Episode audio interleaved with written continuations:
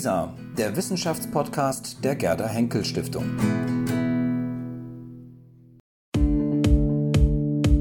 Was wäre gewesen?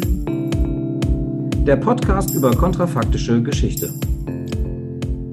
Hallo, guten Tag zu einer neuen Folge von unserem Podcast Was wäre gewesen? Mein Name ist Charlotte Lerck. Mein Name ist Georgios Schatzoudis. Schönen guten Tag. Und heute gehen wir zurück in das Jahr 1862. Und 1862 ist der zukünftige äh, Reichskanzler Bismarck im Urlaub und fast wäre er ertrunken.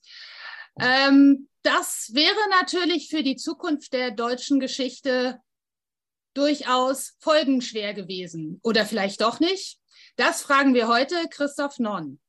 Genau, und äh, Professor Dr. Christoph Nonn ist äh, wie gesagt, Professor. Er ist Historiker ähm, bei uns hier in der Nähe äh, der Gerda Henkel Stiftung, nämlich an der ähm, Heinrich-Heine-Universität in Düsseldorf. Er ist Professor für neueste Geschichte und er hat im Jahr 2015 eine Bismarck-Biografie vorgelegt, in der es tatsächlich ähm, kontrafaktische Überlegungen gibt. Und das passt natürlich wunderbar zu unserer Reihe, Charlotte.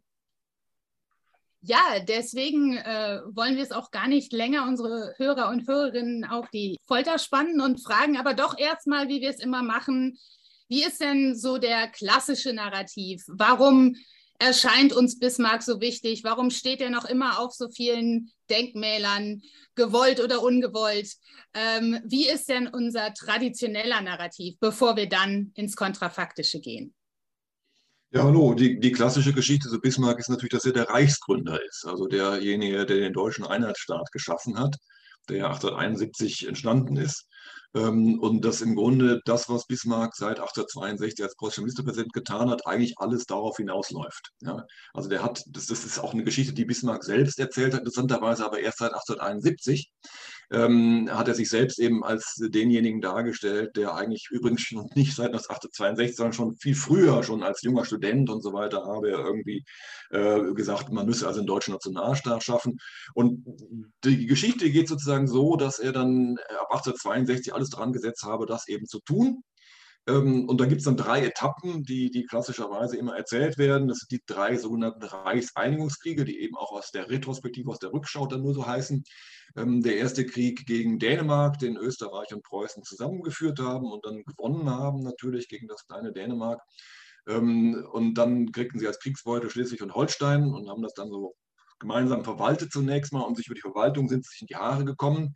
Ähm, und da wird dann gesagt, Bismarck habe also sozusagen diesen Konflikt mit Österreich dann ausgelöst, der dann zum sogenannten Deutschen Krieg führt, das 1866.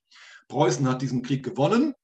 Ähm, und Bismarck, so ist das klassische Narrativ, hat dann den Frieden arrangiert mit Österreich, relativ Österreich relativ schonend, weil man es in Zukunft nochmal brauchen würde.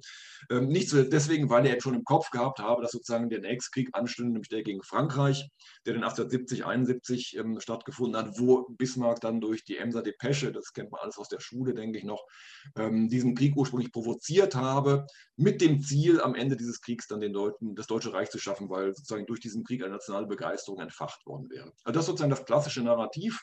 Äh, Bismarck, der 1862 antritt mit dem Ziel, einen deutschen Nationalstaat zu schaffen ähm, und aus diesem Grund dann sozusagen drei Kriege entfesselt, Dänemark, Österreich, äh, Frankreich und am Ende steht dann das Deutsche Kaiserreich, also der deutsche Einheitsstaat. Ja, vielen Dank für diese sehr kompakte ähm, äh, Einführung sozusagen und die erstmal Darlegung des gängigen Narrativs. Und ähm, das klingt ja alles sehr zwangsläufig, fast schon gesetzmäßig läuft irgendwie alles auf die Figur Bismarck zu. Ähm, ohne ihn wäre das alles ganz, ganz äh, undenkbar gewesen. Ähm, jetzt wäre natürlich die Frage, ähm, und das hatte ja Charlotte Lerck am Anfang ähm, erstmal so ein bisschen ähm, äh, anmoderiert, er macht irgendwann, ich glaube 1862 macht er Urlaub in Biarritz und ähm, das ist realhistorisch, er wäre beinahe ertrunken. Jetzt spielen wir das mal durch. er wäre tatsächlich ertrunken. wäre sozusagen die Geschichte, das Narrativ, das Sie gerade uns äh, erzählt haben, wäre das Wäre es genauso gekommen oder hängt wirklich sehr, sehr viel an dieser Person Bismarck? Was wäre also gewesen, wenn Bismarck 1862 ähm, da vor der Küste Frankreichs ertrunken wäre?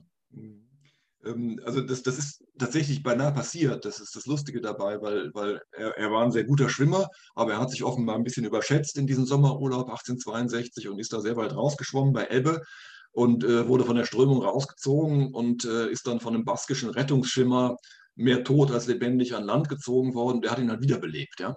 Ähm, also das war eine sehr, sehr knappe Sache, wirklich. Und äh, der äh, Schwimmer hat dann nachher noch eine Medaille von ihm bekommen und einen Orden und so weiter. Ja?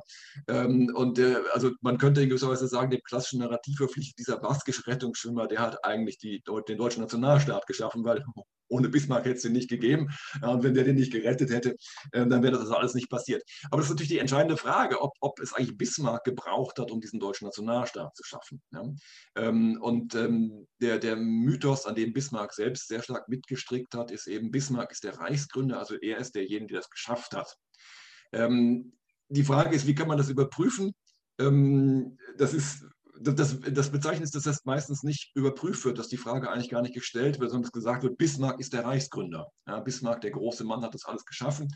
Ähm, und, ähm, und zudem gab es gar keine Alternative. Äh, der springende Punkt ist, dass es natürlich so sehr wohl Alternativen gegeben hat. Ähm, also wenn Bismarck eben ertrunken wäre in der Biskaya da 1862, dann hätte der preußische König Wilhelm eben anderen zum Ministerpräsidenten ernennen müssen, einen Monat später. Und man weiß auch wer die offensichtlichen Kandidaten gewesen wären. Da gab es also zwei Leute. Das eine war der Edwin von Manteuffel, ein hoher Militär. Äh, und das andere war der Robert von der Goltz, ein äh, verdienter Diplomat aus preußischen Diensten. Und die, die waren so ein bisschen, waren die so, so Kontrastfiguren. Der Edwin von Manteuffel war so ein Heißsporn. Ähm, Preußen war damals ja gerade im Konflikt. Es gab diesen Verfassungskonflikt zwischen der Monarchie, zwischen dem König Wilhelm und dem Landtag um den Ausbau des Militärs. Äh, der König wollte das ausbauen, der Landtag wollte das nur zugestehen, wenn ihm mehr Rechte eingeräumt wird. Das wollte der König wiederum nicht. Und der König hat dann schon eine ganze Reihe von Ministerpräsidenten verschlissen in dieser Auseinandersetzung mit dem Landtag. Ähm, und äh, wenn Bismarck nicht der Nächste gewesen wäre, dann standen noch weitere in, in, sozusagen in Line, ja, die standen also alle schon an. Äh, der von Manteuffel ähm, hätte wahrscheinlich den Landtag versucht aufzulösen. Ähm, also er hätte tatsächlich einen Putsch gemacht. Ja.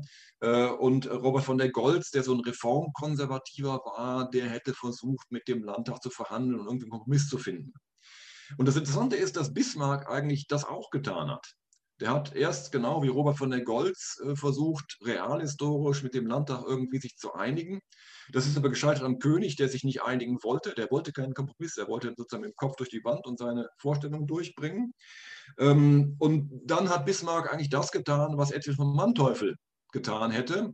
Ähm, er hat den Landtag ignoriert. Er hat mit der sogenannten Lückentheorie operiert, also hat gesagt, äh, wenn der Monarch und äh, das Parlament sich nicht einigen können, diese beiden Verfassungsorgane, dann entsteht eine Lücke, weil es in der Verfassung nicht vorgesehen ist, dass sie sich nicht einigen. Und dann macht die Regierung eben einfach, was sie für richtig hält äh, ja, und, und, regiert eben einfach durch. Und das war ja de facto ein Putsch. Also es ist nicht so, dass er das Militär jetzt in den Landtag geschickt hätte, ihn aufgelöst hätte, aber er hat den Landtag einfach ignoriert. Ja. Und de facto hat er damit den Landtag ähm, kalt gestellt, also es war ein kalter Putsch eigentlich. Und er hat im Grunde genau das gemacht, was Robert von der Goltz äh, zunächst und was, was Edwin von Manteuffel dann gemacht hätte. Ja. Und beides hat eigentlich nicht wirklich funktioniert, weil der Konflikt weder auf die eine oder andere Art damit gelöst worden ist. Ja? Äh, und Bismarck musste früher oder später, das wusste er auch mit dem Landtag, dann doch wieder zusammenarbeiten. Ja, das, dann, anders ging das gar nicht.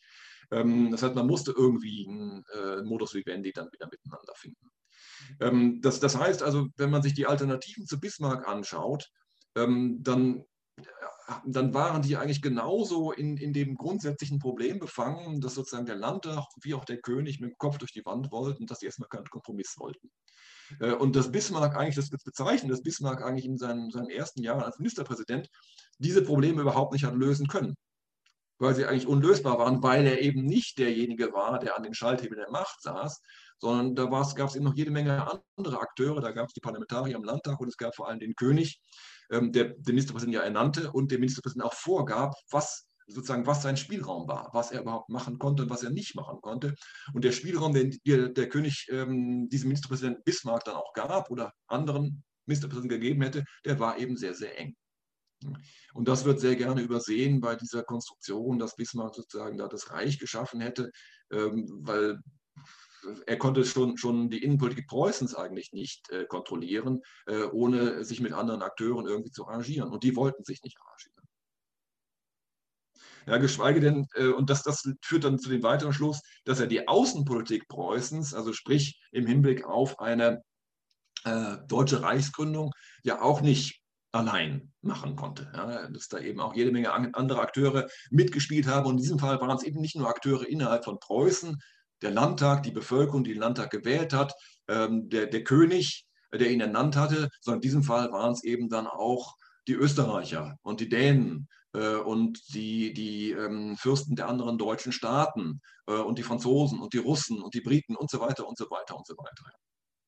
Das heißt, die Zahl der Akteure war da in der Außenpolitik noch wesentlich höher äh, und da war Bismarck schon aus diesem Grund allein überhaupt nicht in der Lage, irgendwas zu bewegen. Ja, vielen Dank. Das sieht man schon, wie schwierig es dann auch ist, genau weil es ja so viele Akteure gibt, wirklich ein, ein kontrafaktisches Szenario zu entwickeln. Ähm, daher jetzt vielleicht mal äh, nochmal aus dieser Mythisierung heraus gedacht, die ja auch, wie Sie jetzt eben schon gesagt haben, von Bismarck selbst bereits betrieben wurde.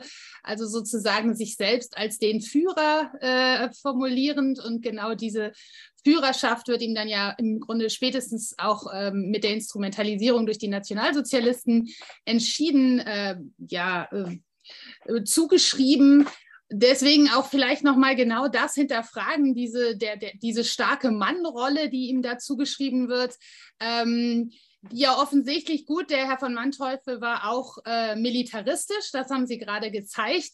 Aber äh, wie, wie ist es mit dieser äh, praktischen ja, äh, dass er es eben angeblich geschafft hat, all diese vielen Akteure am Ende dann doch für seinen, für seinen Plan, war es denn sein Plan zu gewinnen? Oder äh, wie, würden Sie das, äh, wie würden Sie das sehen? Also er hat im Nachhinein hat er eben das, das so konstruiert. Ja, interessanterweise aber erst seit 1870, 71. Ähm, da gibt es also die ersten Zeugnisse, wo er solche Geschichten erzählt, dass das sein Plan gewesen sei von Anfang an. Ja. Ähm, und, und vorher gibt solche Zeugnisse von ihm überhaupt nicht. Das ist offensichtlich eine nachträgliche Konstruktion. Und wenn man sich den, den realen historischen Verlauf anguckt, von dem wir letzten Endes immer ausgehen müssen, ja, wir müssen immer fragen, was sind da für uns da für Leute gewesen und äh, was ist passiert im Einzelnen, ähm, dann ist das, was sozusagen der, der erste Etappenschritt hin zur ähm, Gründung des deutschen Nationalstaats ist, ist dieser Krieg gegen Dänemark. 1864, ähm, äh, wo dann ähm, aus dem klassischen Narrativ eben gesagt wird, den hat Bismarck provoziert. Aber Bismarck hat diesen Krieg überhaupt nicht provoziert. Er konnte ihn auch gar nicht provozieren, weil diejenigen, die ihn provozieren konnten, waren die Dänen. Ähm, weil der Anlass für diesen Krieg war eigentlich, dass ähm, der dänische König ähm, den internationalen Status von Schleswig-Holstein geändert hat.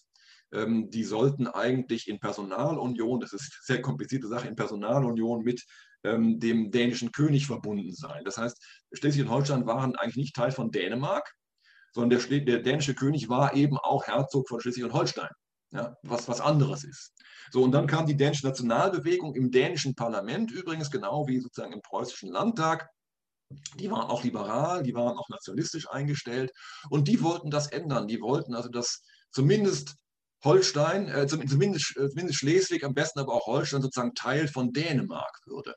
Äh, und weil dann in Dänemark der König wechselte und seine Stellung war relativ schwach, war er sozusagen erpressbar vom dänischen Parlament. Und das dänische Parlament hat ihn also erpresst und hat ihn dazu gebracht, dann eben auch ähm, Schleswig ähm, einzugliedern in den dänischen Staat was internationalen Vereinbarungen widersprach äh, und was vor allem in Österreich sehr übel aufgenommen worden ist, weil Österreich war ein Vielvölkerstaat, ja, unter Kaiser Franz Josef I. Ähm, und dieser Vielvölkerstaat Österreich, ähm, der war sozusagen am Ende, wenn ähm, nationale Bewegungen in Europa irgendwie die Grenzen willkürlich veränderten. Ja, dann war klar, dass dieser Vielvölkerstaat Österreich auseinanderfallen würde. Ähm, deswegen war Franz Josef und die Österreicher ganz allergisch dagegen. Und der hat dann die Preußen gefragt, ob nicht gegen diesen Bruch internationalen Rechts jetzt man vorgehen müsse, militärisch, weil anders waren die Dänen nicht äh, nicht davon abzuhalten. Ähm, und dann hat Bismarck gesagt, ja, dann lass uns das mal machen. Das heißt, Bismarck war sozusagen eigentlich ein Trittbrettfahrer ähm, von einem österreichischen Vorschlag, einer österreichischen Aktion, die auf eine dänische Provokation hin erfolgte. Ähm, aber es ist eigentlich nicht, nicht zu zeigen, dass, dass er die Dänen dazu jetzt provoziert und gebracht hätte, konnte er auch gar nicht. Wie denn auch? Ja? Ähm, oder äh, Preußen hatte eigentlich auch gar nicht das Problem, weil Preußen war kein Vielvölkerstaat in dem Sinne, wie Österreich das war. Ja? Das heißt, ähm, die Österreicher hatten eigentlich vor allem das Interesse daran, jetzt ähm, diesen, diesen internationalen Rechtsbruch der Dänen zu bekämpfen, auch militärisch zu bekämpfen, weil es diplomatisch nicht ging, weil die Dänen sich darauf nicht einließen. Äh, und Preußen hat sich dann angehängt. Also insofern war sozusagen da Bismarcks Aktion, war eine klare Aktion eines Trittbrettfahrers und war nichts, was er kontrolliert oder ausgelöst hätte.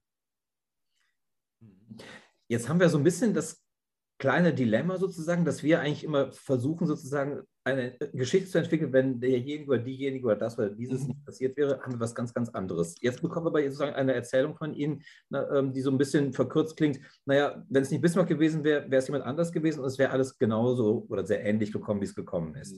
Ähm, ist es trotzdem ähm, sozusagen ähm, gewinnbringend aus historischer und geschichtswissenschaftlicher Perspektive zu überlegen, ähm, was denn nun doch passiert wäre, möglicherweise ganz anders gekommen wäre, wenn es eben nicht bis, wenn es eben Bismarck doch in der Biskaya getroffen hätte und er ertrunken wäre, ähm, wäre ein ganz, ganz anderes Szenario denkbar. Ich erinnere beispielsweise auch an diese typische Sonderwegsthese, ähm, äh, also sozusagen diese Linie von Bismarck zu Hitler. Ja? Also das sozusagen wäre die deutsche Geschichte völlig anders verlaufen, wenn es diesen Bismarck eben nicht gegeben hätte oder in diesen entscheidenden Momenten der 70er und 80er Jahre sozusagen er nicht gelebt hätte. Ähm, das wäre schon mal interessant nochmal zu fragen. Also haben Sie da so eine ähm, alternative Erzählung?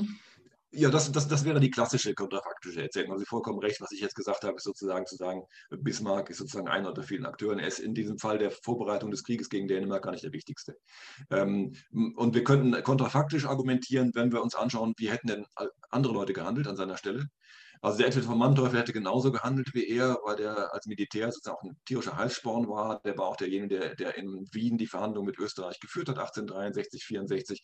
Ähm, der hat äh, als Militär im Krieg gekämpft gegen Dänemark ja, äh, und war auch ganz klar dafür, das zu tun. Äh, also da wäre nichts anders gelaufen. Der Robert von der Goltz, der war ein anderer Typ. Der war sozusagen Diplomat alten Schlages, der hätte auf eine Verhandlungslösung gesetzt. Und der war auch jemand, der, ähm, sagen wir, sehr offen war für diese nationalistischen Ideen. Ähm, und ähm, der hätte versucht, ähm, mit dem Deutschen Bund das zu arrangieren, also sozusagen mit den anderen deutschen Mittelstaaten, mit Hannover, Bayern, Sachsen, Württemberg, Baden und so weiter zusammenzuarbeiten äh, und dann diplomatische Lösungen zu finden. Ähm, und ähm, der, der springende Punkt ist allerdings, dass ihm das offensichtlich nicht gelungen wäre. Also da gibt es auch einige Studien darüber, weil die Dänen sozusagen komplett beratungsresistent waren. Ja. Äh, man hätte grundsätzlich eine, eine, militärische Aktion des Deutschen Bundes durchführen können. Das wäre möglich gewesen. Also man hätte sozusagen ohne Österreich oder auch mit Österreich, das ja auch Teil des Deutschen Bundes war, das machen, also als Aktion des Deutschen Bundes. Das Problem war, ähm, dass in dem Fall dann die Großmächte interveniert hätten. Das ist nämlich genau 1848, 49 schon mal passiert ähm, als das, das revolutionäre Deutschland versucht hat, sozusagen gegen Dänemark, Schleswig-Holstein ähm, einen deutschen Nationalstaat einzuverleiben. Äh, und da sind die Briten und die Russen und auch die Franzosen dann interveniert und haben das unterbunden. Ja, äh, weil die sozusagen diesen großen deutschen Nationalstaat eben ganz klar nicht haben wollten. Ähm, das heißt, wenn Robert von der Goltz an Bismarcks Stelle gewesen wäre und das sozusagen als Aktion des Deutschen Bundes versucht hätte, dann hätten die zwar den Krieg gegen Dänemark auch gewinnen können, aber sie hätten dann mit einer internationalen Intervention rechnen müssen ähm, und die hätte ihnen letzten Endes die Geschichte verhagelt. Ja. Ähm, so, das heißt, wir hätten dann ein, andere, ein anderes Resultat als realhistorisch gehabt, nämlich dass Schleswig und Holstein nicht von Preußen und Österreich miteinander äh, verwaltet worden wären, und dann hätten wir sozusagen eine, eine, andere Ausgangsposition im Hinblick auf 1866, wo es dann Ärger gibt über Schleswig-Holstein zwischen Österreich und Preußen. Den hätte es aus diesem Grund nicht gegeben. Ja? Und dann könnte man jetzt sozusagen eine kontrafaktische Konstruktion aufbauen. Naja, dann, dann ist alles in Butter und sozusagen der Deutsche Bund bleibt bestehen und so weiter und die vertragen sich miteinander. Ja, möglich ist vieles, ja, aber es ist extrem unwahrscheinlich, weil ähm, es diesen preußisch-österreichischen Konflikt ja schon lange vorher gegeben hat. Den gab es eigentlich spätestens seit 1815, ja, ähm, 1848, 1850 ist er nochmal ganz massiv hochgekocht und seitdem war eigentlich die Frage ganz klar, ähm, sozusagen irgendwann wird es diesen Showdown geben zwischen Österreich und Preußen, ja, weil die sozusagen innerhalb des Deutschen Bundes Rivalen sind und die Vorherrschaft. Österreich hat die Vorherrschaft im Deutschen Bund, Preußen will das aber nicht zugestehen, will mindestens gleichberechtigt sein. Das will Österreich wieder nicht, nicht zugestehen. Das heißt, früher oder später war klar, dass es darüber irgendwie einen Konflikt geben müsste. Ja? Äh, und dass der Konflikt dann über Dänemark und die Verwaltung Schleswig-Holstein kam, das war sozusagen eine Möglichkeit. Wenn das nicht passiert wäre, dann wäre er früher oder später über irgendwas anderes sehr wahrscheinlich auch gekommen. Ja? Ähm, und insofern ist sozusagen, haben wir kurzfristig haben wir eine Abweichung wahrscheinlich vom realhistorischen Verlauf, wenn der Robert von der Goltz Ministerpräsident in Preußen gewesen wäre, weil Bismarck ertrunken wäre in der Biskaya. Aber mittelfristig hätten wir wahrscheinlich eine ganz ähnliche Entwicklung, weil dieser Krieg zwischen Preußen und Österreich früher oder später ohnehin gekommen wäre. Wenn nicht 1866, dann eben ein Jahr oder zwei oder vier Jahre später. Ja. Äh, und dann hätten wir letzten Endes eigentlich sozusagen genau dieselbe Entwicklung, die wir dann ähm, realhistorisch wegen dieses Konflikts um Schleswig-Holstein auch gehabt haben. Das heißt, es wäre zu diesem Krieg zwischen, zwischen Preußen und Österreich gekommen. Und dann ist sozusagen die Frage, was dann hätte passieren können. Und dann kann alles Mögliche passieren, sozusagen, die Österreicher hätten den Krieg gewinnen können. Das hätten sie beinahe. Diese Entscheidungsschlacht in Königgrätz, die, die stand auf der Kippe. Ja, ähm, äh, und es war dann Zufall, dass die Preußen den, den gewonnen haben, diesen Krieg. Ähm, und dann wäre genau das passiert, was, was Sie angedeutet haben, etwa dann, ähm, dann hätte es ähm, wahrscheinlich einen ganz anderen deutschen Bund gegeben, in dem Preußen massiv gedemütigt, verkleinert worden wäre, an Macht verloren hätte und nie sozusagen die Basis eines deutschen Nationalstaats geworden wäre. Und wahrscheinlich hätte es diesen deutschen Nationalstaat auch nicht gegeben, weil der überhaupt nicht im österreichischen Interesse war. Also das ist, das ist auch so eine Möglichkeit. Ähm, da würde sozusagen die, die, die Vertreter des, des, des klassischen Narrativs dagegen würden sagen, nee, das hätte aber nicht passieren können, weil Bismarck dieses Genie da war. Und der hat ja diesen, diesen Krieg äh, ja, organisiert und geführt und gewonnen und so weiter. Ich, ich, erinnere mich daran, dass irgendwann mal ein Student in, in einem Seminar von mir sagte, ähm, der, der sollte ein Referat halten über diesen Krieg, der sagte, Bismarck hat diesen Krieg gewonnen. Und dann, dann fragten nachher einige Studenten, Bismarck, Bismarck hat diesen Krieg gewonnen, nicht die preußische Armee, nicht der Generalstabschef Helmut von Moltke. Ja. Natürlich hat Bismarck den Krieg nicht gewonnen, der war ja nicht mal Militär. Ja. Äh, der war Diplomat, das heißt, sozusagen, er hat mit den militärischen Aspekten des Krieges gar nichts zu tun gehabt. Und allein militärisch hätte der Krieg schon verloren gehen können. Das ist sozusagen eine Möglichkeit. Ähm, das andere ist, dass Bismarck sozusagen als Diplomat, und da sind wir dann wieder bei der realhistorischen Schiene, äh, dass Bismarck als Diplomat eigentlich diesen Krieg denkbar schlecht vorbereitet hat, weil ähm, Preußen im Krieg gegen Österreich dann eigentlich ohne Verbündete dastand. Das war ja ein Krieg innerhalb des Deutschen Bundes und praktisch alle anderen ähm, größeren Staaten des Deutschen Bundes, also Bayern, Württemberg, Baden, das Königreich Sachsen, das Königreich Hannover, Hessen, Kassel, Hessen, Darmstadt und so weiter und so weiter, die standen alle auf Österreichs Seite. Ja, und eigentlich war es ja Bismarcks Job als Chefdiplomat Preußens dafür zu sorgen, dass Preußen Verbündete bekam oder jedenfalls, dass die anderen deutschen Mittelstaaten nicht mit Österreich zusammenkämpften. Äh, und da hat er, hat er grandios versagt, was eigentlich auch schon zeigt, dass er so ein genialer Politiker gar nicht gewesen sein kann. Ja, weil sonst hätte, er ja ein bisschen, bisschen mehr Verbündete für Preußen gewinnen können. Das ist ihm auch ganz offensichtlich nicht gelungen. Äh, also das ist so ein bisschen der, der Mythos sozusagen, Bismarck hat diesen Krieg wunderbar vorbereitet, hat er nicht. Ja. Ähm, Bismarck hat diesen Krieg auch nicht gewonnen, die preußische Armee hat den Krieg gewonnen und damit hatte Bismarck überhaupt nichts zu tun. Äh, Bismarck, und dann gibt es sozusagen am Ende die Geschichte, Bismarck hat den Frieden dann gemacht als Diplomat. Ähm, und das ist aber auch wieder ein Mythos, der weitgehend auf Bismarcks Memoiren zurückgeht, wo Bismarck sagt, der König, der wollte den Krieg fortführen bis zur unmittelbaren Kapitulation von Österreich, das hätte ganz schön in die Hose gehen können und so weiter.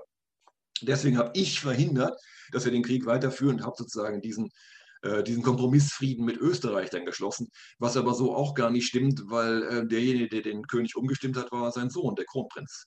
Aber der hat eigentlich die entscheidende Rolle gespielt. Ähm, und die Militärs haben, anders als Bismarck das in seinen Lebenserinnerungen darstellt, auch gar nicht darauf gedrängt, den Krieg bis zum bitteren Ende zu führen. Äh, wenn man sich deren Briefe an ihre Frau nach Hause anschaut, dann waren die der gleichen Meinung wie der Kronprinz. Also den Krieg möglichst schnell beenden, bevor Cholera im preußischen Heer sich weiter ausbreitet und vielleicht den Krieg doch noch verlieren lässt. Ähm, also das, ist, das, das sind so Sachen, ähm, äh, und, und wenn man sich sozusagen die die kontrafaktischen Überlegungen anschaut, also Manteuffel oder von der Goltz dann wieder einsetzt an Bismarcks Stelle, ähm, der, die, die hätten wahrscheinlich in dem Fall dann sozusagen den Krieg also der von der Goltz hätte den Krieg wahrscheinlich besser vorbereiten können, weil er bessere Beziehungen zu den anderen deutschen Mittelstaaten hatte. Das heißt, die Chancen, dass Preußen den Krieg gewann, wären größer gewesen unter von der Goltz. Ähm, Manteuffel, der kein wirklich Diplomat war, sondern eher Militär, der hätte wahrscheinlich ganz genauso gehandelt und wahrscheinlich keinen größeren Erfolg gehabt. Ähm, und ähm, die hätten sozusagen am Ende des Krieges, wenn er denn gewonnen worden wäre, hätte Manteuffel eben auch auf Wien marschieren wollen. Das wäre dann riskant geworden und von der Goltz hätte genauso gehandelt wie Bismarck. Also diplomatisch Krieg beenden, so schnell wie möglich. Ja. Äh, und dann, also wir merken schon, wir haben sozusagen ganz viele verschiedene Möglichkeiten, die sich das hätte entwickeln können. Ja. Äh, und äh, das hängt eben von sehr, sehr vielen Zufällen ab, die Bismarck alle gar nicht kontrollieren konnte. Ja. Dann, dann würde ich jetzt gerne noch einmal einen, einen Schritt weiter gehen. Äh, mhm. Sie haben ja vorhin schon angedeutet, dass es im Grunde diese drei, äh, diese drei Stufen, drei Phasen gibt, die da immer ins Narrativ einfließen und natürlich dann auch den Krieg mit Frankreich, der ja dann letztlich auch für die weitere Mythisierung und auch äh, deutsche Geschichtserzählung und auch französische Geschichtserzählung dann ein, ein, ein, eine entscheidende Rolle in, in, der, in der Narrativität hat. Deswegen vielleicht jetzt noch einmal die Frage, angenommen, wir sind jetzt nach diesen zwei Stufen, die Sie gerade dargelegt haben, letztlich doch mehr oder weniger da, wo wir, wo wir auch mit Bismarck sind. Wie geht es denn dann weiter im Verhältnis zu Frankreich? Der, der Krieg mit Frankreich 1870, 71 ist in der Tat so die, die entscheidende Epoche, ja, sind die entscheidende Etappe äh, auf dem Weg hin zur deutschen Reichsgründung aus, aus der Rückschau betrachtet, ohne, weil ohne den ähm, diese nationale Begeisterung in Deutschland auch nicht entfacht worden wäre. Also es gibt 1866 nach dem Krieg gegen Österreich wird der Deutsche Bund aufgelöst ähm, und es gibt dann die Gründung eines Norddeutschen Bundes, ja, ähm, der aus Preußen, besteht, das etwa 90 Prozent der Bevölkerung und der Fläche dieses norddeutschen Bundes ausmacht. Da kommt auch Sachsen dazu, das Königreich und noch ein paar kleine Staaten dazu, Mecklenburg und so weiter. Ähm, das heißt, Preußen dominiert eigentlich diesen norddeutschen Bund ähm, und dann Österreich ist sozusagen raus aus Deutschland und dann gibt es die süddeutschen Staaten, Bayern, Baden, Württemberg ähm, und, und die beiden Hessen. Äh, Hannover wird, nee, Hannover und, und Hessen-Kassel wird annektiert nach 1866 von, äh, von, von Preußen. Äh, so, und ähm, das heißt, wir haben sozusagen diesen norddeutschen Bund, wir haben die drei süddeutschen Staaten, äh, wir haben Österreich, das sozusagen aus Deutschland dann rausgestoßen worden ist. Ähm, und ähm, nun ist sozusagen eine kontrafaktische Entwicklung vorstellbar. Es kommt nicht zu diesem Krieg von 1870, 71. Und dann wären Bayern und Württemberg und Baden wahrscheinlich heute separate Staaten, ganz wie Österreich das auch geworden ist. Ja, Österreich sozusagen auch, das ja mal ein Teil von Deutschland äh, gewesen ist. Die Österreicher sprechen Deutsch mehr oder weniger, genau wie die Bayern auch mehr oder weniger Deutsch sprechen und die Württemberger sowieso nicht besonders viel, ne? aber immerhin ein bisschen, man kann sie manchmal verstehen. Äh, also ähm, die, die wären sozusagen, das wären eigene Nationalstaaten eigentlich geworden wenn es zu diesem Krieg von 1870, 71 nicht gekommen wäre. Äh, und von daher ist natürlich die Frage, warum kommt es zu diesem Krieg von 1870, 71? Die klassische Erzählung, das klassische Narrativ ist, Bismarck macht das. Äh, Bismarck provoziert die Franzosen zum Krieg, weil er diesen Nationalstaat haben will. Und dieser Nationalstaat unter Einbezug der süddeutschen Staaten nicht zu haben ist, ohne den Krieg mit Frankreich. Weil man Frankreich sozusagen als, als Machtrivalen ausschalten muss. Frankreich würde nicht gestatten, dass die süddeutschen Staaten Teil des Deutschen Bundes, des Norddeutschen Bundes wären und dieser deutsche Nationalstaat gegründet wird. Äh, und interessanterweise, ähm, die, Süddeutschen, die Bevölkerung der süddeutschen Staaten will das auch gar nicht.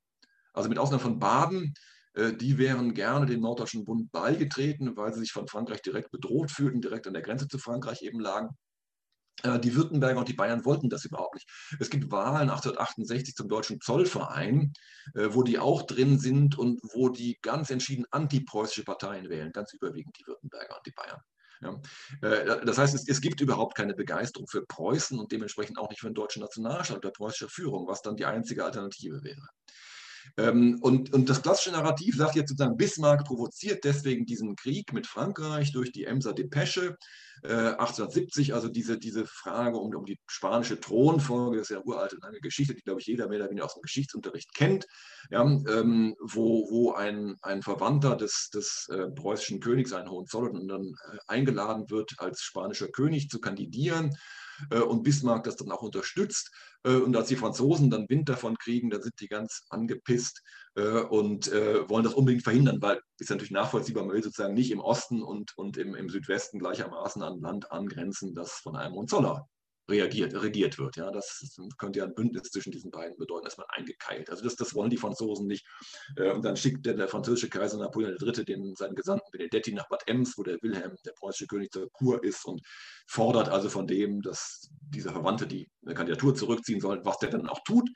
Ähm, und weil der französische Kaiser aber innenpolitisch eine sehr schwierige Position hat, äh, weil er außenpolitisch massiven Prestigeerfolg braucht, äh, legt er sozusagen nochmal einen drauf und fordert dann, dass die Preußen sozusagen ähm, zugestehen sollen, dass sie nie wieder einen Hohenzollern für den spanischen Thron kandidieren lassen und sie sollen sich entschuldigen noch dazu. Und das ist jetzt sozusagen unter den Ehrvorstellungen der Zeit damals praktisch nicht machbar, weil damit hätte äh, der Wilhelm, der preußische König, sein Gesicht verloren. So, und dann kommt sozusagen der Bericht über, diese, über das, was in Ems da passiert ist. Das wird, kriegt Bismarck nach Berlin und dann, und das ist jetzt die klassische Erzählung, Bismarck kürzt ähm, diese, dieses Telegramm, was er aus Bad Ems kriegt, äh, so, äh, als ob es so aussähe, als ob der preußische König da sehr rabiat und beleidigend darauf geantwortet hätte, was er nicht getan hat.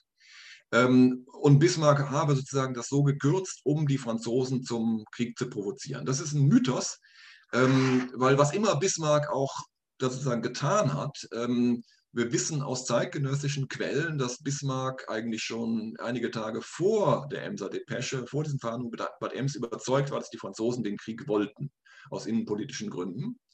Ähm, also Bismarck sagt die wollen den Krieg sowieso, ja, der ist gar nicht zu verhindern. Die Frage ist jetzt bloß, wie er zustande kommt. Ja. Ähm, und ähm, er, er, kürzt dann die Emser Depesche nicht, um die Franzosen zum Krieg zu provozieren, sondern um die Meinung in Süddeutschland, die öffentliche Meinung in Süddeutschland zu beeinflussen um den Eindruck zu erwecken, dass sozusagen die Preußen hier brüskiert und gedemütigt worden seien und dass die Süddeutschen jetzt, ähm, dass die Preußen sich verteidigen würden gegen eine französische Aggression, dass die Süddeutschen deswegen die Pflicht hätten, ihnen beizustehen. Es gab seit 1867 gab sozusagen Verteidigungsbündnisse zwischen süddeutschen Staaten und Preußen. Ja. Äh, und der bayerische und württembergische König, die wollten das eigentlich nicht erfüllen. Äh, und deswegen musste sozusagen die öffentliche Meinung mobilisiert werden in Deutschland, damit die das taten, was auch funktionierte. Es ging aber gar nicht darum, die Franzosen zu provozieren, irgendwas zu tun, die taten das sowieso von sich aus. Und bezeichnenderweise war die Emser Depesche dann in Paris auch gar nicht in vollem Wortlaut bekannt, als äh, die Nationalversammlung dann sozusagen die Reserven einbrief, was de facto die Kriegserklärung an Preußen gewesen ist. Ja. Ähm, das hat Bismarck sozusagen im Nachhinein so dargestellt, er habe dann die Franzosen provozieren wollen, stattdessen wollte er was ganz anderes, er wollte die Deutschen sozusagen mobilisieren. Ja. Ähm, und äh, nun kann man natürlich überlegen, die kontrafaktische Idee wäre sozusagen, was wäre denn passiert, wenn Bismarck da nicht gewesen wäre? Ja? Ähm, dann, dann kann man sozusagen wieder diese beiden Alternativen einsetzen, den, den Robert von der Goltz, der ein, ein gewiefter Diplomat war, ganz genauso wie Bismarck, der hätte wahrscheinlich ganz genauso reagiert, weil er gewusst hätte, sozusagen, das springende Problem sind die Süddeutschen, die müssen mobilisieren. Ähm, das heißt, da hätte sich eigentlich nichts geändert. Ähm, wenn wir den Edwin von Manteuffel einsetzen, ist das ein bisschen unklar, weil der sozusagen so ein militärischer Spring ins Feld war. Äh, und ähm, der hätte ähm, dann möglicherweise äh, gesagt, oh, wir brauchen die Deutschen gar nicht, wir, wir, schlagen die, die Franzosen ganz allein. Ähm, wobei das relativ fragwürdig ist, weil ganz so dämlich war er dann auch nicht. Und er konnte ein Stück weit rechnen äh, und wusste eigentlich, dass Preußen gegen Frankreich schon Unterstützung brauchte und dass es sinnvoll war, die in Bayern und Württemberg und Baden zu suchen. Ähm, von daher hätten die beiden wahrscheinlich nicht wesentlich anders gehandelt. Ähm, vielleicht hätten sie sozusagen diese, diese, hätten sie irgendwie versucht, das anders, anders hinzubekommen, äh, aber es, es lag einfach nahe, dass man sozusagen Preußen als den Angegriffenen, den sich Verteidigenden darstellen musste. Und das, das hat Bismarck dann mit der Emder Depesche gemacht. Äh, und sozusagen diese, diese sehr, sehr brüske und undiplomatische Art, wie die Franzosen sich verhalten haben, der französische Botschafter mit Ems sich verhalten hat, äh, das war natürlich ein gefundenes Fressen. Das wurde sozusagen auf Silbertablett serviert als Möglichkeit, jetzt eben sich selbst als den Angegriffenen in diesem Krieg darzustellen. Und das hätte wahrscheinlich kein preußischer Ministerpräsident sich entgehen lassen, diese Chance. Also von daher ist sozusagen, ja, Bismarck hat da sozusagen beigetragen in der Vorgeschichte von 1870, 71 dazu, dass dieser Krieg, äh, nicht, dass der Krieg stattfand, aber dass Preußen diesen Krieg gewinnen konnte mit Hilfe der süddeutschen Staaten. Dazu hat er beigetragen. Aber wenn man die Alternativen durchspielt, wäre das wahrscheinlich sozusagen alle anderen, die an seiner Stelle gewesen wären, hätten da wahrscheinlich nicht wesentlich anders gehandelt. Ähm, und ähm, sozusagen von daher, was die Diplomatie anging, ähm, ist eigentlich keine andere, kein anderer Weg eigentlich vorstellbar. Natürlich hätte Deutschland, hätte Preußen immer noch den Krieg verlieren können. Ja? Man kann jeden Krieg verlieren. Das ist dann Sache des Militärs, aber eben nicht mehr Sache der Diplomaten, also auch nicht mehr Sache von Bismarck. Ja, sehr interessant. Ähm, Ich hätte noch die Frage, ähm, die sich jetzt ähm, aus dem, was Sie erzählen, sozusagen vielleicht noch ergibt.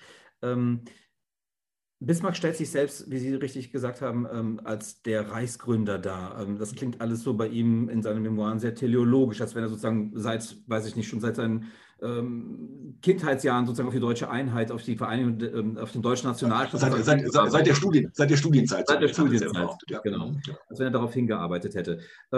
Mich würde da interessieren, die Frage sozusagen, ist das sozusagen realhistorisch nachweisbar, dass er im Grunde ständig diesen Gedanken hatte, wie komme ich zum deutschen Nationalstaat? Oder ist selbst so eine große Figur sozusagen in der Geschichtsschreibung wie Bismarck am Ende auch sozusagen ähm, derjenige, der einfach ähm, ja dann irgendwann erkennt, jetzt ist ein Fenster offen. Sie kennen die Fenster offen äh, ähm, Metapher aus 1990, 89. Ja, klar. Ja. Und, und es gibt ja jede Menge Parallelen, die ja gezogen werden zwischen Helmut Kohl und Bismarck. Ja, ja interessant, genau. Und ähm, da ist ein Fensterchen jetzt offen und jetzt könnte ich das halt machen. Also ist sozusagen diese teleologische Erzählung hin zum deutschen Nationalstaat über Bismarck ähm, ist da was dran oder ist es im Grunde so, dass jemand wie Bismarck auch von den zeithistorischen, zeitgenössischen ähm, äh, Entwicklungen sozusagen auch mitgenommen wird und dann irgendwann sagt, oh, und das ist vielleicht dann das, was vielleicht einen großen Politiker ausmacht. Ich erkenne, hier ist eine Chance, hier kann ich was draus machen, hier könnte ich den deutschen Nationalstaat schaffen.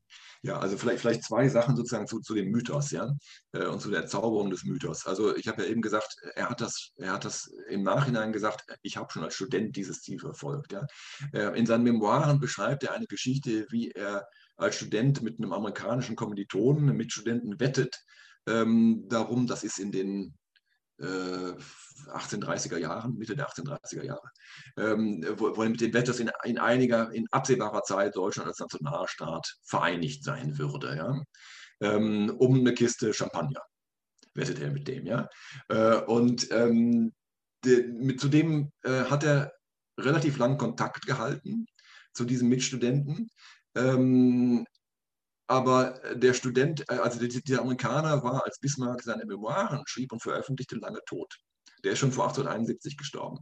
Und andere Zeugen davon gibt es nicht. Ja, das heißt, Bismarck konnte da jede mögliche, alle möglichen Geschichten erzählen darüber, was er gewettet hat als Student, weil es gibt keine unabhängige Überlieferung davon. Ja. Und die Memoiren schreibt er in den 1890er Jahren als er selbst davon überzeugt ist, dass er der Reichsgründer gewesen ist. Er hat sich so lange eingeredet, dass er es irgendwann dann selber geglaubt hat. Ähm, dagegen spricht ganz klar, es gibt äh, Äußerungen von ihm 1868, 1869, also unmittelbar vor dem Deutsch-Französischen Krieg, wo er sagt, ähm, äh, ich, ich, so, so, wie die Süddeutschen drauf sind, die Württemberger und die Bayern, ähm, ist es extrem unwahrscheinlich, dass ich zu meinen Lebzeiten noch einen deutschen Nationalstaat erleben werde. Ja, das wird wahrscheinlich nicht mehr passieren. Äh, und ist vielleicht auch besser so, hat er 1867 mal gesagt, weil diese ganzen katholischen Bayern, die wollen wir eigentlich gar nicht haben im deutschen Nationalstaat. Die werden sich von Berlin auch gar nicht gutwillig ausregieren lassen, also lassen wir es lieber. Ja. Ähm, das heißt also, dass er zwischen 1866 und 1870 sozusagen eigentlich sich so äußert, dass, dass, dass er sagt, die Geschichte ist offen. Ja? Und wahrscheinlich wird es keinen deutschen Nationalstaat zu meinen Lebzeiten geben. Also er erwartet das gar nicht. Äh, und ähm, in der Tat, das ist, das ist sozusagen die, die, sozusagen die, die, die Kontexte ändern sich, ja, und dann ist 1870 ist sozusagen, öffnet sich ein Fenster und es tun sich plötzlich sozusagen ganz neue, ungeahnte Möglichkeiten auf, an die man vorher gar nicht gedacht hat, und dann greift er zu. Ob das jetzt Größe ist, naja, ähm, ja, weil ähm, sozusagen die Situation so relativ eindeutig war, dass eigentlich jeder, der eine gewisse diplomatische Erfahrung hätte, genauso gehandelt hätte. Ja. Ähm, und, ähm, das, das, ähm, und dazu kommt eben, äh, dass natürlich auch ähm, eine gewisse Unsicherheit immer bleibt, weil die Zahl der Akteure, gerade in der internationalen Politik, wie ich eben schon mal gesagt habe, so riesengroß ist, dass man selbst dann noch nicht genau weiß, was passiert. In gewisser Weise war diese Entscheidung für den Krieg 1870, 71 ja nicht Bismarck getroffen hat, sondern die Entscheidung haben die Franzosen getroffen. Ja. Die haben den Krieg erklärt. Ja. Äh, und ähm, Bismarck hat dann gesagt, naja, wenn Sie wollen, dann gucken wir mal, dass wir irgendwie unsere Schäfchen ins Trockene bringen und eine möglichst gute Ausgangsposition haben. Ja. Ähm, selbst der Ausgang dieses Krieges war dann alles andere als klar, weil ja, weil ja unklar war, wie reagieren denn die anderen, wie reagieren denn die Österreicher, gegen die wir gerade schon Krieg geführt haben. Vielleicht kommen die jetzt auch und versuchen das als, als Chance für eine Revanche zu nehmen und verbünden sich mit den Franzosen. Ja? Wie reagieren denn die Russen, wie reagieren denn die Briten und so weiter. Ja? Also das, das war alles eine sehr, sehr offene Sache. Ähm, und sozusagen die, die, naja, die Größe ich bin mit diesem Begriff der Größe sehr, sehr vorsichtig, allein deswegen, weil das ein Begriff ist, der ursprünglich von dem Schweizer Historiker Jakob Burckhardt aus dem 19. Jahrhundert stammt, ein Zeitgenosse von, von Bismarck, der gesagt hat, groß ist jemand, äh, historische Größe hat jemand, äh, den man nicht hätte auswechseln können. Also sozusagen jemand, bei dem man davon ausgehen muss, dass nur diese Person dieses Resultat hätte erzielen können. Und das ist bei Bismarck, wenn man sich die deutsche Reichseinigung und die Gründung des deutschen Nationalstaats anschaut, nicht wirklich der Fall. Ja, weil wenn man das durchspielt, dann gibt es alle möglichen Varianten zum einen. Äh, und die, die personellen Alternativen zu Bismarck hätten so im Großen und Ganzen wahrscheinlich nicht anders gehandelt, hier und da mal punktuell anders, aber nicht so, dass das den, den langfristigen Verlauf massiv und wesentlich geändert hätte. Ja, vielen Dank. Das ist auch ein schöner Punkt, wo wir vielleicht in die letzte Runde unseres Gesprächs noch einsteigen können, wo wir immer noch mal so ein bisschen allgemeiner darüber sprechen. Sie haben das jetzt schon so schön dargestellt mit diesem, mit der Auswechselbarkeit der äh, äh das heißt, das ist ja auch immer das, was im Grunde die kontrafaktische Geschichtsüberlegung so ein bisschen austesten will. Ne? Also wie, wie ist das mit der tatsächlichen Person und den Umständen und den äh, Handlungsoptionen, der, äh, die dann ja letztlich auch andere Personen gehabt oder eben nicht gehabt hätten. Ähm, und das haben Sie, haben Sie uns ja sehr schön hier dargestellt. Ich würde jetzt gerne noch eine, eine letzte Frage äh, in, in, die, in die allgemeinere Richtung stellen. Und zwar, ähm, wenn Sie jetzt die Kontra, also Sie machen das ja in Ihrer in, der, in ihrer Bismarck-Biografie auch, auch aktiv, dass sie die, die äh, kontrafaktischen Überlegungen ähm, nutzen, um, um zu argumentieren. Ähm, sehen Sie da äh, auch einen grundsätzlicheren Nutzen oder ist es vor allen Dingen ein Argumentationsmittel? Ähm, es ist ein Argumentationsmittel, weil es, weil es sozusagen eine, eine Methode ist, die sich sehr gut eignet, um ähm, Fragen von Ursachen und Wirkungen zu klären. Ja? Äh, und damit ist es aber auch eine grundsätzliche Sache, ähm, weil eigentlich jeder Historiker ja genau das macht. Ja, also bis auf die ganz langweiligen Historiker, die so, so und dann und dann und dann Geschichten schreiben, da passiert das, da passiert das, da passiert das und der hat das gemacht und so weiter. Ja, ähm, das, das macht ja eigentlich praktisch kein Historiker, sondern Historiker äh, schreiben ja eigentlich Geschichte in dem Sinne, dass sie sagen, äh, weil das und das passiert ist und derjenige das und das gemacht hat, ist dann das und das rausgekommen. Also wir, wir konstruieren als Historiker eigentlich immer Ursache-Wirkungsketten ja, und sagen sozusagen, Ursache A war unwichtig oder nicht besonders wichtig, Ursache B dagegen war extrem wichtig und wenn wir Ursache B nicht gehabt hätten, dann wäre die Geschichte anders verlaufen. Ähm, was letzten Endes bedeutet, dass auch Historiker, und es gibt eine ganze Menge davon, die kontrafaktische Methode nicht so toll finden, äh, implizit und unbewusst auch immer kontrafaktisch argumentieren. Ja? Ähm, weil, weil eigentlich alle Historiker solche Ursache-Wirkungsketten aufstellen und sozusagen über Faktoren, die äh, relative Relevanz von, von Ursachenfaktoren jeweils reden und Urteile fällen. Und diese Urteile sind eigentlich, werden immer gefällt auf der, der Basis von letzten Endes kontrafaktischen Überlegungen, auch wenn man sich das gar nicht so klar macht. Da hätte ich gleich noch ganz schnell eine, Follow-up-Frage sozusagen, ja. weil eine Sache, die da ja dann doch trotzdem noch immer zentral wäre und da einfach nochmal nachdrängen, dass es letztlich dann doch aber eine akteursgetriebene Geschichte bleiben muss. Also wir haben das jetzt ja auch gesehen, gut, wenn Bismarck nicht da gewesen wäre, dann wäre es vielleicht von der Goltz gewesen oder, äh, von, oder von Manteuffel. Und gleichzeitig haben sie aber auch, äh, auch gezeigt, dass äh, das, was Bismarck letztlich gemacht hat, ja auch eine Mobilisierung der öffentlichen Meinung gewesen ist. Ähm, sowohl während der Vorbereitung auf den Krieg als auch dann später sozusagen der öffentlichen Meinung von ihm in seiner Selbstmythisierung. Und die öffentliche Meinung, das sehen wir ja in, den, in der Gegenwart auch immer wieder, ist ja doch ein bisschen unberechenbarer, als, äh, als man das so gemeinhin gerne hätte. Ähm, wie weit kann man da dann wirklich noch mit der, mit der kontrafaktischen Geschichte arbeiten? Ja, das ist ein grundsätzliches Problem. Also kontrafaktische Geschichte ist eine Methode, die nicht zufällig ähm, sich vor allem auf Akteure konzentriert. Also die, die fragt, was wäre denn so ein Deutschland ohne Bismarck, ein Deutschland ohne Hitler, ja, ähm, sozusagen, wir denken uns Napoleon weg oder Luther oder sowas, wäre ohne Luther die Reformation passiert und solche Geschichten. Ne? Das sind so die klassischen äh, Gedankenspiele, äh, weil das sozusagen auch methodisch relativ einfach, relativ einfach zu machen ist. Ja, also man, man, man kann überlegen, wer sind denn die Alternativen? Also zu Bismarck hat man eben diese Golds und Manteuffel. Äh, bei Luther könnte man fragen, hätte ein Calvin Zwingli auch getan? Also hätten die dieselben Konsequenzen gehabt. Ja?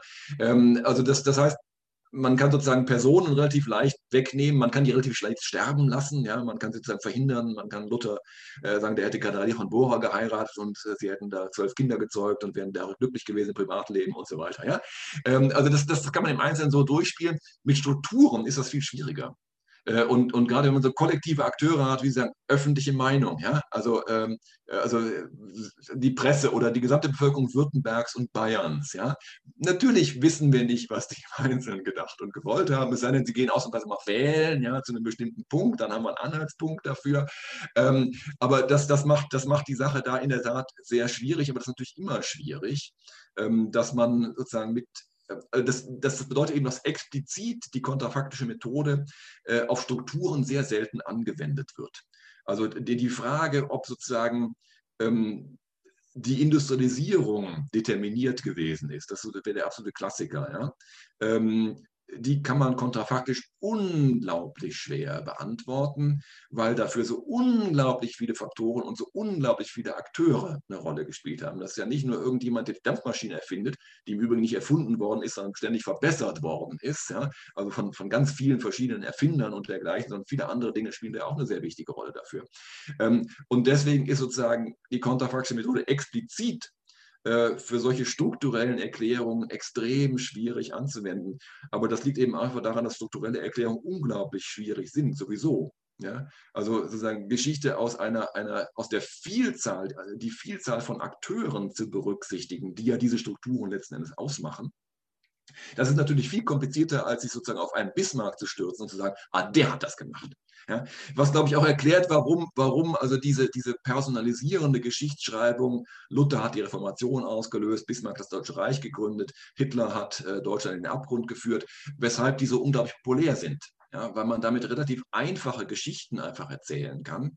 Wenn man genauer hinschaut, sind die gar nicht so einfach, weil eben äh, Luther, Bismarck, Hitler in einem bestimmten Umfeld, einem bestimmten Kontext ähm, gehandelt haben und die von Strukturen auch eingebunden gewesen sind. Ja? Äh, also letzten Endes in Kollektive immer auch eingebunden sind. Ähm, und ähm, das, das macht die Sache eben so wahnsinnig kompliziert, aber das gilt eben nicht nur für kontrafaktische Geschichte, die sich mit Strukturen beschäftigt, das gilt für jede Art von Geschichte, die sich mit Strukturen beschäftigt. Ja, hochinteressant. Ähm, äh, da haben Sie mir im Grunde meine Frage so ein bisschen ähm, vorweggenommen. Ich wollte mich genau nach diesen Strukturen fragen und das ähm, ist vielleicht so ein kleiner ähm, Cliffhanger für unsere Zuhörer und Zuhörerinnen. Wir werden demnächst tatsächlich mal einen, einen Podcast haben aus der alten Geschichte und da geht es wirklich um eine sehr strukturelle ähm, sozusagen ähm, äh, Sache, also wirklich um eine äh, Wirkmächtigkeit von Geschichte, die eben nicht sozusagen auf einzelne Personen zu reduzieren wäre, sondern eine große großes Thema. Es geht um Verstädterung, das kann ich schon mal verraten. Ähm, da bin ich sehr gespannt, äh, wie, wie, das laufen wird. Aber ähm, dann vielleicht dann doch die Frage nochmal, ähm, da Sie ja mit diesen äh, ähm, kontrafaktischen äh, Gedankenspielen ja durchaus operieren und damit arbeiten. Ähm, wie ist das bei Ihnen als, ähm, äh, als Historiker? Wo merken Sie für sich, dass das Sinn macht und wo ähm, sind für Sie die Kriterien, wo Sie sagen, also da fühle ich, das macht gar keinen Sinn, das weiterzudenken? Also gibt es da so, so, so, so, Ankerpunkte oder so Kriterien für Sie, wo Sie sagen, ähm, das Gedankenspiel lohnt sich weiterzutreiben oder und gibt es welche, wo Sie sagen, naja, da macht es gar keinen Sinn, in diese Richtung weiterzudenken? Mhm. Ja, gibt es. Also das äh, kontrafaktische Methode, explizit kontrafaktische Methode funktioniert da am besten, wo man einen relativ überschaubaren Zeitraum hat. Ja, ähm, also äh, und, und auch eine relativ, am besten noch eine relativ überschaubare Zahl von Akteuren. das ist, das ist meist, meist ähm, vergebliche Liebesmühe, das klappt so nicht. Ja? Ähm, also das heißt, der relativ überschaubare Zeitraum ist eigentlich der entscheidende Punkt, weil je länger man den Zeitraum wählt und den, den wir jetzt gewählt haben, 1862 bis 1871, ist eigentlich schon ziemlich lang. Ähm, je länger man diesen Zeitraum wählt, desto mehr potenzielle Abweichungen vom realhistorischen Verlauf kommen, kommen äh, sozusagen in die Perspektive mit rein. also wir sehen sozusagen 1864 das und das passieren können, 1866 nochmal das und das und das und das, ja, äh, und, und das ist sozusagen, dann, dann verästelt sich, verästelt sich die Möglichkeit immer weiter, irgendwann verliert man den Überblick und dann hat es auch keinen Sinn mehr, äh, das noch zu machen. Ähm, also das, das ist im Grunde ähm, mein Tobias Winterling, äh, mein Kollege, der hat mal irgendwann geschrieben, dass sozusagen diese kontrafaktische Methode ist wie so eine Kerze, die stellen wir irgendwo hin und die erleuchtet sozusagen ihr nahes Umfeld. Aber je weiter wir von der Kerze weggehen, desto weniger sehen wir da eigentlich. Ja. Ähm, das heißt, wenn Sie, wenn Sie versuchen, ich habe erst gesagt, der Untergang des Römischen Reiches ist jetzt der Punkt. Ja, aber Verstädterung ist ja auch schon sowas. Ja? Oder Industrialisierung, das sind sozusagen Phänomene, die über hunderte von Jahren ja ablaufen. Ja? Da hat das herzlich wenig Sinn, weil einfach die Zahl der potenziellen kontrafaktischen Alternativentwicklungen so gigantisch ist, ja? Ähm, dass, dass, ähm, dass man da nicht sinnvoll eigentlich noch das kontrollieren kann und sozusagen das Gedankenexperiment vollkommen entgleist. Ja, vielen Dank. Aber Sie haben uns sehr schön gezeigt heute, wie man an dieser punktuellen äh, Nutzung der, der kontrafaktischen Geschichte doch sehr viel zeigen kann. Und äh, dafür bedanken wir uns ganz herzlich und äh, sind gespannt, ob es demnächst vielleicht das Denkmal für den Rettungsschwimmer aus dem Baskenland gibt. In der Tat. Ja, prima, Dankeschön. Vielen Dank, Herr Non, Dankeschön. Was wäre gewesen? Der Podcast über kontrafaktische Geschichte.